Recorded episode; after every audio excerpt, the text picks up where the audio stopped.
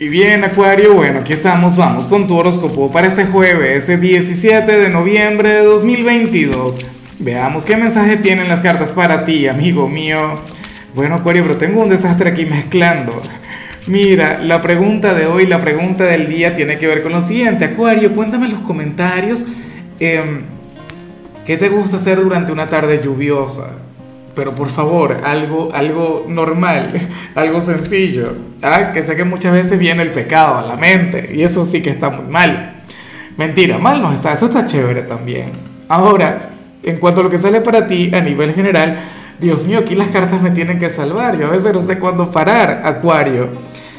Oye, el tarot habla sobre una persona quien se va a sentir nostálgica por el hecho de no verte, una persona quien te extraña, una persona quien te echa de menos. Sí, em, yo sé que en la mayoría de los casos esto tiene que ver con el amor, tiene que ver con el ex o con el pretendiente, X con la pareja si es que tienen una relación a la distancia, no lo sé, pero en muchos casos podríamos estar hablando de algún familiar, algún amigo, alguna persona, Acuario, quien te quiere mucho, quien siente algo muy, pero muy bonito por ti y sin embargo está lejos, ¿no?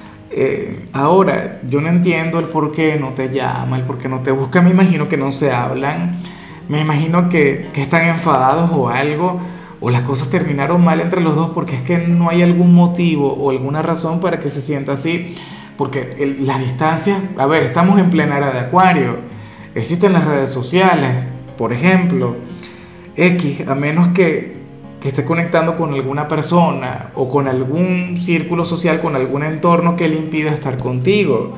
Y bueno, amigo mío, hasta aquí llegamos en este formato. Te invito a ver la predicción completa en mi canal de YouTube Horóscopo Diario del Tarot o mi canal de Facebook Horóscopo de Lázaro.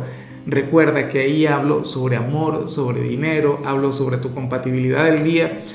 Bueno, es una predicción mucho más cargada. Aquí, por ahora, solamente un mensaje general. Se te quiere, se te valora y por supuesto recuerda que nacimos para ser más.